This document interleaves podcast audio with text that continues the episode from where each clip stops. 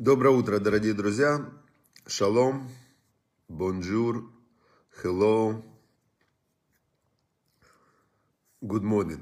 И мы продолжаем изучать Тору. Продолжаем изучать Тору. И вот сегодня как раз у нас будет переход, которого давно мы ждали, к изучению 20 заповеди по списку. У нас есть заповеди, у нас есть заповеди Торы, которые мы изучаем, актуальны в наше время. Напоминаю, что мы изучаем сейчас книгу Рава Зелега Плистина «Береги свою речь» о том, как практически, вот, как практически остерегаться от злоязычия, сплетен и э, того вреда, который они приносят. И дальше мы изучаем книгу Хафискаема «Краткая книга заповедей». А сейчас мы уже дошли до 20 заповеди, вот чуть-чуть мы никак не могли ее начать. 20 это Лишбот мимлаха бешаббат. 20 заповедь – это приостановить работу в шаббат, в субботу. И вот сегодня у нас, так как мы изучаем э, потом рассказы про цадиков, про праведников, сейчас мы как раз изучаем про Любавического Рэбе рассказы, и в сегодняшнем рассказе будет как раз про то, про одну из работ, запрещенных в шаббат. И мы как раз плавно перейдем к работам. Хорошо. Значит, э, общее правило – не слушать и не верить злословию. Значит, это 17 у нас пункт э, в книге Равазеля Гаплистина. Значит, говорит он нам так. Заявление, которое запрещено распространять из-за того, что оно содержит злоязычие лошонара, запрещено слушать, а если мы невольно его услышали, то и верить ему. То есть, главное общее правило – не слушать и не верить злословию. Все. Под запрет попадают заявления о неправильных действиях окружающих. То есть, если мне, например, сейчас Яков Нода начнет рассказывать о неправильных действиях окружающих, я не должен его слушать и отрицательных чертах их характеров.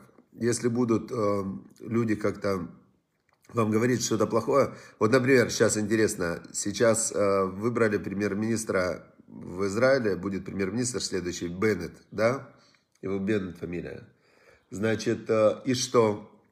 Кто-то может про него рассказывать какие-то... Про человека же можно разное рассказать, да? Но вот интересно, что это будет первый премьер-министр Израиля с, со дня основания государства Израиль в 1948 году. А, то есть первый, первый за все время в кипе. Евреи же верующие, да? Вообще евреи должны ходить в кипе с покрытой головой. Ни один премьер-министр Израиля не ходил в кипе. А Беннет ходит в кипе. Уже хорошо. Слава Богу. Вот я, например, это можно рассказать. Слава Богу, что он показывает, что есть над ним Бог. Это отлично премьер-министр Израиля в Типе. Все, это... А все остальное, если вам будут что-то плохое рассказывать, не верьте. Вот вообще не верите, не слушать. Все. Хорошо, теперь дальше. Нельзя слушать и верить э, о неправильных действиях окружающих, о их о отрицательных чертах их характеров, об отсутствии у них интеллигентности. Нельзя слушать и верить о нехороших чертах их родителей. То есть, если вам кто-то, не дай бог, будет рассказывать плохо про ваших или родителей, или про своих, или про кого-то, не верьте, нельзя слушать и верить. Не имеет значения, в каком виде злословие распространяется. Устно или письменно, знаками или намеками. Если кто-то вам будет намекать, да, он там не очень. Все, нельзя даже смотреть на это. Зло, заканчивает он, всегда разнообразно, а наказание неотвратимо. Все, Зло разнообразно, наказание неотвратимо. То есть, э, теперь вот здесь я хотел бы чуть-чуть, э, еще раз, чтобы мы чуть глубже копнули и поняли, какое, почему это так Тора, вот прям конкретно 17 запретов Торы говорят о том, что нельзя говорить, слушать, верить злословию. 17 раз Всевышний из 365 запрещающих заповедей, 17 посвящены злословию. Почему так э, на это делается такой акцент? Потому что у человека нет другой жизни, кроме той жизни, которую он написал своими словами. И зло в этом мире существует потому, что его формулируют э, как, как зло. Да? То есть, если бы люди не говорили себе или другим людям э, вещи, которые негативные, отрицательные, в мире не было бы зла.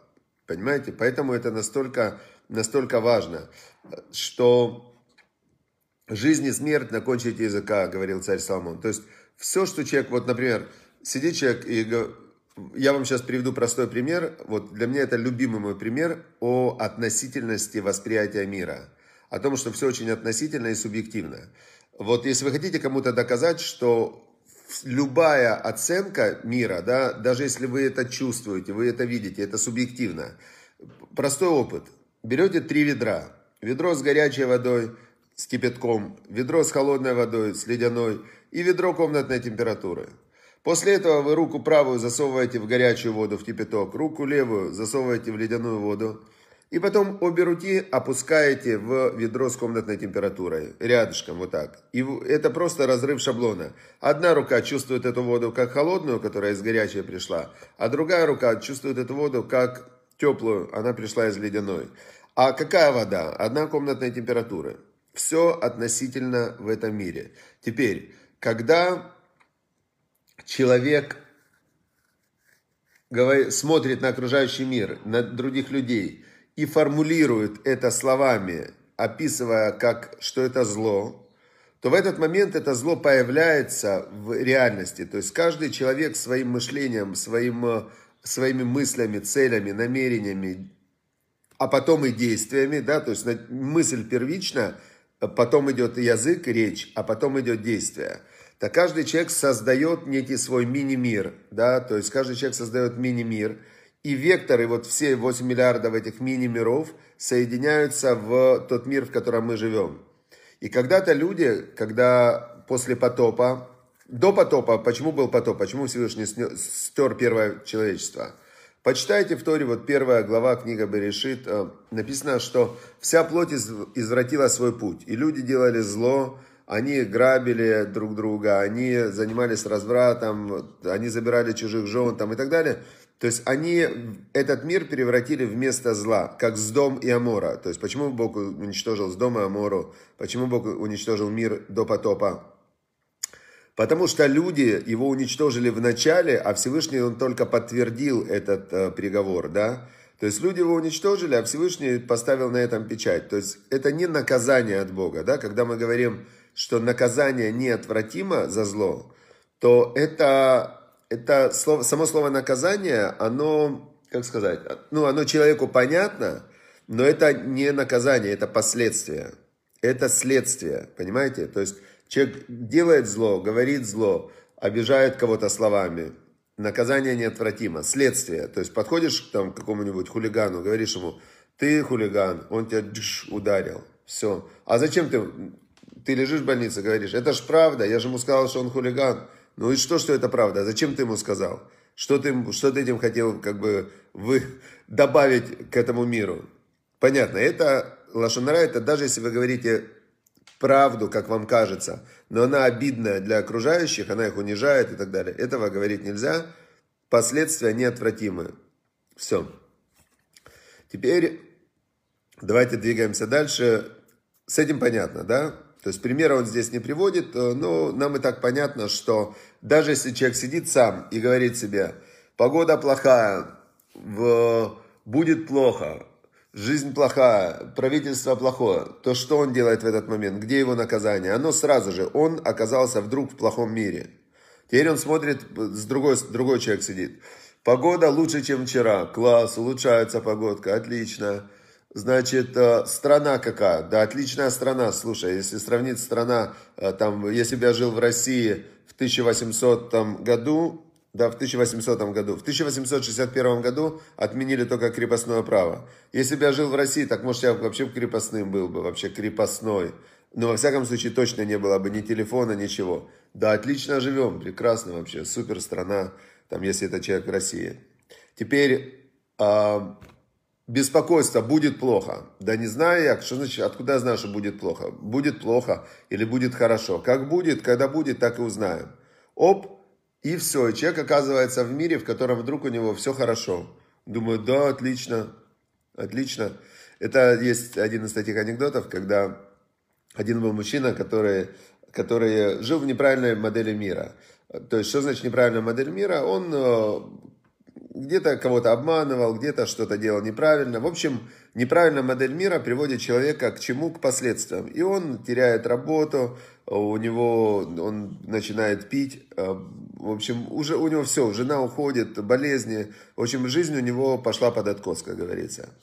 И он как-то утром вообще просыпается в каком-то непонятном месте, какая-то такая комната заваленная, грязная, Все. И, значит, он понимает, что он уже опустился днище, вообще дно, ну вот ниже некуда. И он не хочет так жить. У него нет ни работы, ни друзей, ни семьи, ни... Он болеет, там, все, милиция за ним гоняется. И он думает, все, не, не могу больше так жить, не хочу так жить. И, значит, принимает очень такое глупое решение, как один другому в такой ситуации жаловался, и говорит, все, хочу закончить жизнь самоубийством, у меня депрессия, такая тоска. А тот ему говорит, а я не понимаю, говорит, почему с самоубийством? Ты что, надеешься, что это тебя развеселит? Почему самоубийством? Это тебе плохо, у тебя плохое настроение. Это что, тебя самоубийство развеселит? Понятно, да?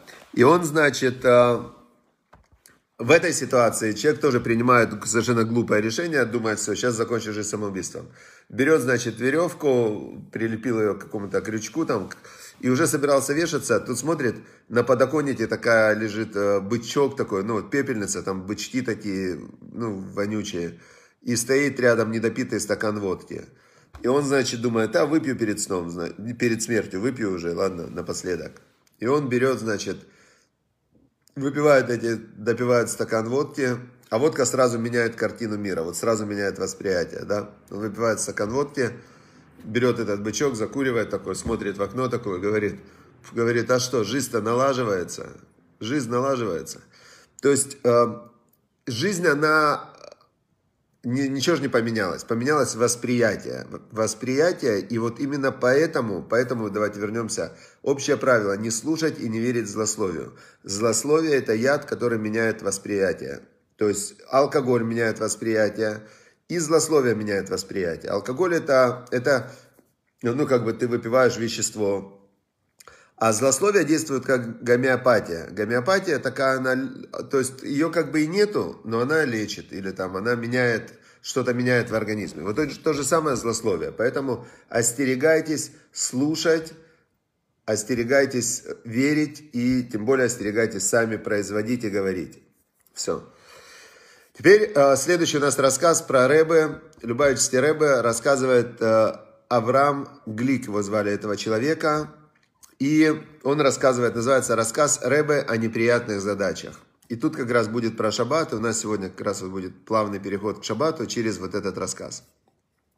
Значит, этот человек, Авраам Глик, а, Глик это, кстати, фамилия счастья переводится. А Глик это на идыше счастье. Вот хорошо быть человеком, у которого имя счастье. Или а, фамилия счастья, а имя он мог бы взять Симха. Если бы у него было имя Симха, Симха переводится радость.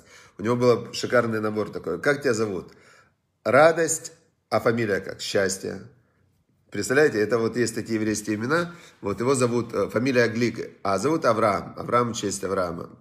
Про отца Теперь, значит, он говорит, я вырос в Мельбурне, в Мельбурне в Австралии, и подростком уехал в Америку, чтобы учиться в Ешиве. Поступил он там в Америке в Ешиву, и э, в 64 году он ходил, смотрел в другие Ешивы, и он увидел, что в Ешиве Хабадской, Хабад Любавич, э, ему очень понравилось, как там они учатся. То есть там были все студенты этой Ешивы, вот хабадники, они умеют очень пробуждать вот это вот э, воодушевление в служении Богу, и они там, они были очень, говорит, рад Шамаем, и они произвели на меня сильное впечатление. И он говорит, я перешел учиться в эту Ешиву, этот глик, да. Теперь, значит, э, в 68 году он женился на учительнице из Хабада, а, тоже она работала в школе в городе Вустер, штат Массачусетс. Есть какой-то город Вустер в штате Массачусетс. И он туда переехал. И начал он там работать а, в этой, тоже преподавать, преподаватель Торы. То есть тот, кто учится в Ешиве, дальше у него путь в преподавателе Торы или идти работать. То есть идти работать, но для этого нужно учить какую-то профессию и так далее. То есть, ну, простой путь, если ты хочешь дальше продолжать учиться и обучать, это быть преподавателем Торы. И вот он, значит, в 70-м году его пригласили обратно в Австралию, в школу в Хабада, в, как раз откуда он был, в Мельбурне. Он пошел к Рэбе посоветоваться, и Рэбе сказал, все, бери жену, езжай в Австралию, в Мельбурн, значит, дал ему благословение и говорит, езжай. И когда они начали уже готовиться к переезду, у него наступил период такого, знаете, уже у него работа там будет – Здесь он уже ничего, уже не работает. И у него был такой переходный период. И он перешел к Рэбе, да, на шабате. Вот сейчас будем, будем, вот сегодня мы изучаем. Не-не-не, уже начинаем. Дамир вот молодец. Мы сегодня уже начинаем. Все. Значит, смотрите, сейчас из этого рассказа мы как раз начнем изучать заповеди про шаббат. Он пришел к Рэбе и говорит, «Э, Рэбе, что мне делать? Я чувствую себя вот между двумя этими городами и ничего не делаю, как быть? И сказал тогда ему Рэбе, в Торе мы находим, что в течение 40 лет евреи, когда были в пустыне, они иногда, они, у них было 39, по-моему, остановок. В некоторых остановках они были долго, в некоторых мало. Бывали остановки, что они там на один день останавливались. Но они каждый раз, когда они останавливались, они должны были разложить Оэль Маэт, э, этот самый, Мешкан. Мешкан это скиния переводят, это передвижной храм такой, да. Они его раскладывали, устанавливали, и потом, когда Бог давал сигнал «надо идти», они его собирали опять и двигались. Иногда они были в, в один день всего они были остановка, но они его полностью раскладывали, и потом они его собирали. Поэтому он говорит, э, Тора из этого учит, что даже если вы в течение одного дня будете в каком-то месте, то вы должны э, как будто бы себя ощущать, что вы в этом месте постоянно. Вы не знаете, что будет дальше, но сегодня вы здесь, и вы должны полностью на 100% сосредоточиться, что вы здесь. И раз вы здесь, значит Всевышний хочет, чтобы вы были здесь, и вы должны вот здесь полностью максимально прожить эффективно этот день. Как мы, когда вызывают к Торе, произносим отрывок из Торы, «Ваатем адвитим ляшем элокехем, хаим кулхем айом». И вы, и те вы, которые прилеплены к Богу Всесильному вашему, живете все айом. Айом это сегодня. Вот те, кто прилеплены к Богу, для них есть только одна реальность. Бог же безграничный, он вне времени. То есть у него центр его человека, центр его, он прилеплен к Богу, да, то есть он как его намерение, я с Богом. Теперь вот эта вот проекция в этом мире, это я, мое тело и мой сегодняшний день. Все. Остальное все, даст Бог день, даст Бог пищу, даст Бог день, даст Бог занятия, даст Бог день, даст Бог деньги, даст Бог день, все. Там уже, если я с Богом, я в домике, да, это как Мушарабену говорил и царь Давид, то есть они все время себя ощущали как э, одним целым со Всевышним, а когда то одно целое со Всевышним, то есть была полная сосредоточенность на здесь и сейчас, айом, сегодня. Так ему ответил Рэбе. И тогда он ему говорит, э, то есть то, что ты уже упаковал чемоданы, это ничего не значит. Ты сейчас здесь, поэтому по максимуму будь здесь. Так он ему Рэбе ответил. И Рэбе преподал мне урок, говорит этот человек, Авраам Глик, что каждый день это возможность, которую нельзя упускать. Вот как я старался вести себя. Поэтому он говорит, я начал себя вести, что этот день, кстати, интересно, есть еще один пример, что то, как человек проживает свой день, так проходит его жизнь. А, так вот, вот каждый день это и есть жизнь. Нету другой жизни, кроме как айом, сегодня. И как ты этот день проводишь, насколько он у тебя наполненный, насыщенный, насколько ты делаешь действия, учишься, делаешь э, и так далее, такая у тебя будет и жизнь. Нельзя все время сидеть и ждать, что что-то вот что-то завтра, завтра изменится, кто-то тебе прилетит, э, прилетит вдруг волшебник в голубом вертолете и бесплатно покажет кино. Это на этой песне воспитывали советских детей, и вот э, мы многие же, мы почти все советские дети в Маугли такие, да, и мы все ждем, вот прилетит и бесплатно, бесплатно покажет кино. Никто бесплатно ничего не покажет, никакого кино. Кино не будет. Есть только айом, и тот день, который ты себе делаешь, вот это и есть твой день. Дальше.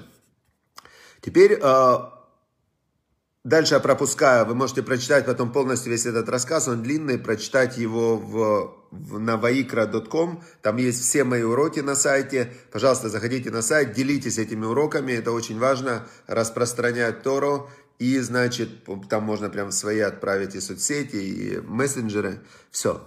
Теперь, значит, э, я перехожу к, как связано это с шаббатом, да, Дальше он несколько раз рассказывает еще какие-то вещи, и потом он говорит такую вещь. Приехал он в, в школе, в той, в которой он преподавал. Его главная была задача не преподавать, а быть, э, быть, э, наблюдать за дисциплиной. И он говорит, я чувствовал себя не педагогом, а полицейским. И когда я сказал об этом Рэбе во время моей следующей поездки в США, что я не чувствую свою работу полезной, я, я приехал преподавать, а я здесь как полицейский. И Рэб ему ответил следующую вещь. Вот тут мы переходим к шаббату. Рэб ему говорит, смотри, есть в шаббат 39 видов работ, которые запрещены в шаббат. Откуда мы знаем в Торе про эти 39 видов работ? Идет как в Торе? Идет перечисление 39 видов работ, которые делали для построения вот этого мешкана передвижного храма. Все, что было связано с передвижным храмом, там перечислены работы. И в конце написано, но шаббат соблюдайте. То есть вы даже по... Оно не может отложить шаббат. Понятно, так ему это, чтобы вы знали предисловие. И Рэба ему говорит, вспашка земли, одна из 39 видов этих работ. Пахать землю запрещено в шаббат. Но возникает вопрос, он говорит, есть такое правило, что разрушительная деятельность не считается работой и не запрещена в шаббат. В шаббат нельзя делать созидательную, позитивную деятельность. Но разрушительная деятельность, вспашка же, ты рушишь землю, то есть ты ее, наоборот, э, размельчаешь, рушишь, тогда она не должна быть запрещена. В шаббат эти 39 видов работ созидательные, а вспашка разрушительная.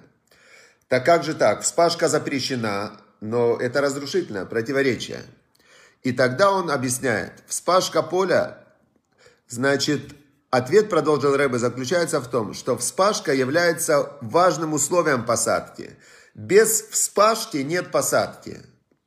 Теперь он говорит, если не будет вспашки, то тогда семена не прорастут и не будет пшеницы.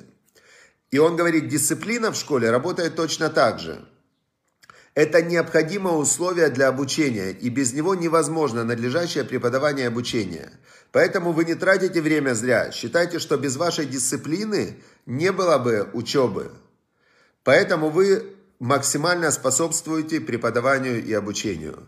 И Рэбе в нескольких словах успокоил меня и дал важный урок, а именно, то, что на первый взгляд может казаться отрицательной задачей, на самом деле является конструктивным и служит положительной цели.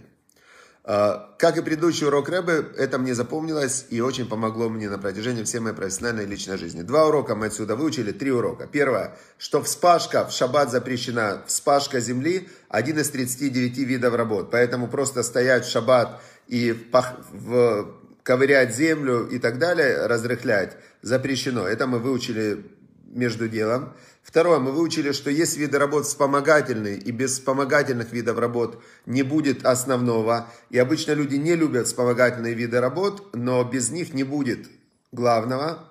И третье, мы выучили, что каждый день нужно использовать по максимуму. И еще что нужно, главное, это ты прилепляешься к Богу, и ты не беспокоишься ни о прошлом, ни о будущем. Даст Бог день, даст Бог пищу. Главное, чтобы быть с Богом в хороших отношениях. Тогда Он даст хорошую пищу. Все, всем удачи, успехов, хорошего дня. До свидания.